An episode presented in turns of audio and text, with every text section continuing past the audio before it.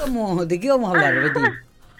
Eh, bueno, vamos a hablar del mareo cervicogénico, mareo de origen cervical, que suele tener muchos pacientes eh, con dudas de que por ahí piensan que es más vestibular y en realidad es de las cervicales. ¿Cómo se diferencia de uno y otro? A ver, sí. Generalmente el paciente con mareo cervicogénico viene con no vértigo que le gira todo alrededor, pero sí más presencia de inestabilidad, eh, de sensación de que camina entre algodones, entre nubes, eh, más inestabilidad. ¿Y cómo aumenta? ¿Cuándo aumenta? Cuando disminuye con los movimientos de la cabeza. Cuando el paciente mueve las cervicales puede aumentar este mareo o disminuir. Entonces ahí ya sospecho que es más cervical. Está bien. Em, también tiene que tener dolor el paciente, ¿no? Dolor cervical alto. Ah, mira vos. Eh, y o sea que este síntoma es acompañado de dolor.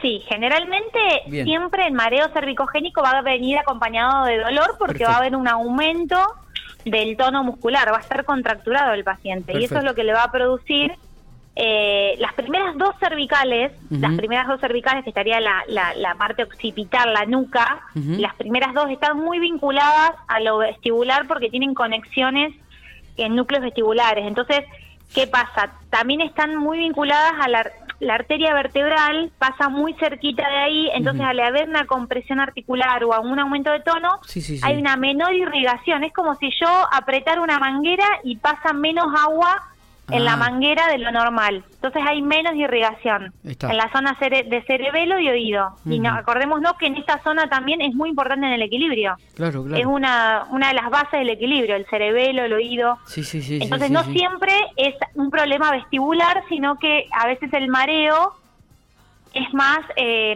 de origen cervical. Eh, y bueno, y es importante pacientes por ahí que vienen con un mareo crónico, que se sienten mal continuamente, eh, que sienten que van pisando huevo, que, o, como un síntoma de borrachera, que se sienten borrachos cuando se levantan. Sí, sí, sí, sí. Eh, que es muy común, es más común de lo que parece. Eh, bueno, es muy importante tratarlos con terapia manual para recuperar la movilidad, para bajar el tono muscular, terapia manual con criterio, ¿eh? terapia manual específicamente para zona cervical. ¿Y ¿Con cuál estaría identificado cuando vos te levantás muchas veces de, descansar, de dormir la siesta o, dormiste hasta la noche y de repente te levantás y, te, da un mareo impresionante? ¿Con qué estaría relacionado eso? Bueno, ahí puede ser, hay que ver si, eh, si muchas veces yo le pregunto a los pacientes si solamente tienen ese mareo al levantarse y al acostarse. Ahí por ahí se puede sospechar más de algo vestibular, como un vértigo posicional. ¿eh? Bien. También hay que ser muy detallista a ver si realmente es un vértigo o es un mareo. Preguntarle al paciente bien, ¿se ve imágenes repetidas o si se tiene sensación de inestabilidad? Eso, eso, esas cosas son muy importantes. O decirle, che, a ver, ¿te diste vuelta para el lado derecho, para el lado izquierdo y sentiste lo mismo o es solamente para el lado derecho o lado izquierdo? Ahí voy a sospechar más de una patología vestibular. Pero si yo me levanto y estoy inestable todo el día y me duele el cuello y me siento como borracho, bueno, ahí voy a sospechar más de origen cervical. ¿eh? Ahí, ahí entra mucho, es muy importante la anamnesis, preguntar, eh, palpar, preguntarle bien al paciente que distinga una cosa u otra. Está, está y, y bueno, y la terapia, claro, sí, y la terapia manual, obviamente, todo lo que es masoterapia se va a usar exclusivamente para recuperar la movilidad normal del cuello y para disminuir el dolor. ¿eh? y, es muy importante, esto quería decir, es muy importante eh, la educación en el paciente. Hay pacientes que vienen con, con estos síntomas de borrachero e inestabilidad permanente que hacen que no quieran salir de la casa, se ve como mucha depresión, mucha ansiedad porque realmente es una es el paciente digamos es un algo que no se ve no es un signo pero es un síntoma es algo muy el paciente lo siente todo el tiempo y es como que empieza a encerrarse. Eh, entonces es muy importante la educación del paciente explicarle qué puede sentir qué no. Eh, esto contribuye mucho al componente emocional ¿eh? porque hace que el paciente se, se, se meta mucho adentro porque eh, no quiere salir porque se siente mal, o sea, vive como borracho. Está, sí, sí, sí, sí, seguro, seguro. ¿Eh? Eh, Entonces, explicarle al paciente qué se siente en una, qué se siente en otra, cómo se puede mejorar. No preocuparse, pero ocuparse. Claro, claro, claro, claro.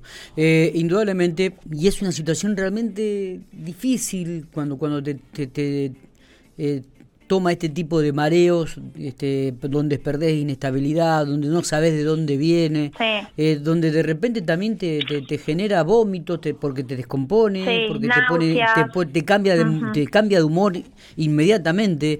Así que realmente es, es una situación complicada. La gente que tiene este tipo de dificultades se puede llegar a Salubrita y consultarlo al equipo de quienes al equipo nuestro, sí, y es importante también la, bueno, la detección por parte del médico y eh, la rehabilitación vestibular, ¿no?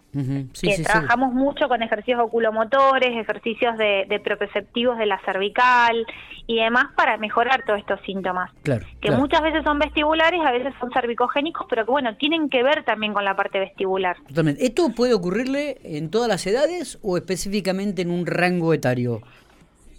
Eh, generalmente rango etario, o sea, eh, se ve, se está viendo mucho en eh, pacientes activos, ¿eh? Ah, pacientes jóvenes, sí. Ah, Hasta te digo, no sé, de 30 a 55 años. Ah, y obviamente que pacientes mayores, adultos mayores, también se suele ver. Eh, porque el, el, equilibrio está más afectado por la parte eh, sensorio-motriz. Claro, está más afectado. Entonces, cualquier eh, alteración en, en todo lo que es cerebelo u oído se va a ver más afectado. Pero se ve muy se ve muy con mucha frecuencia en gente joven y gente activa. Activa me refiero a que está trabajando. Está está perfecto. Betty eh, gracias por estos minutos. Buen fin de semana que la pases lindo un beso grande. Listo gracias chicos. Un besito a todos. Chau chau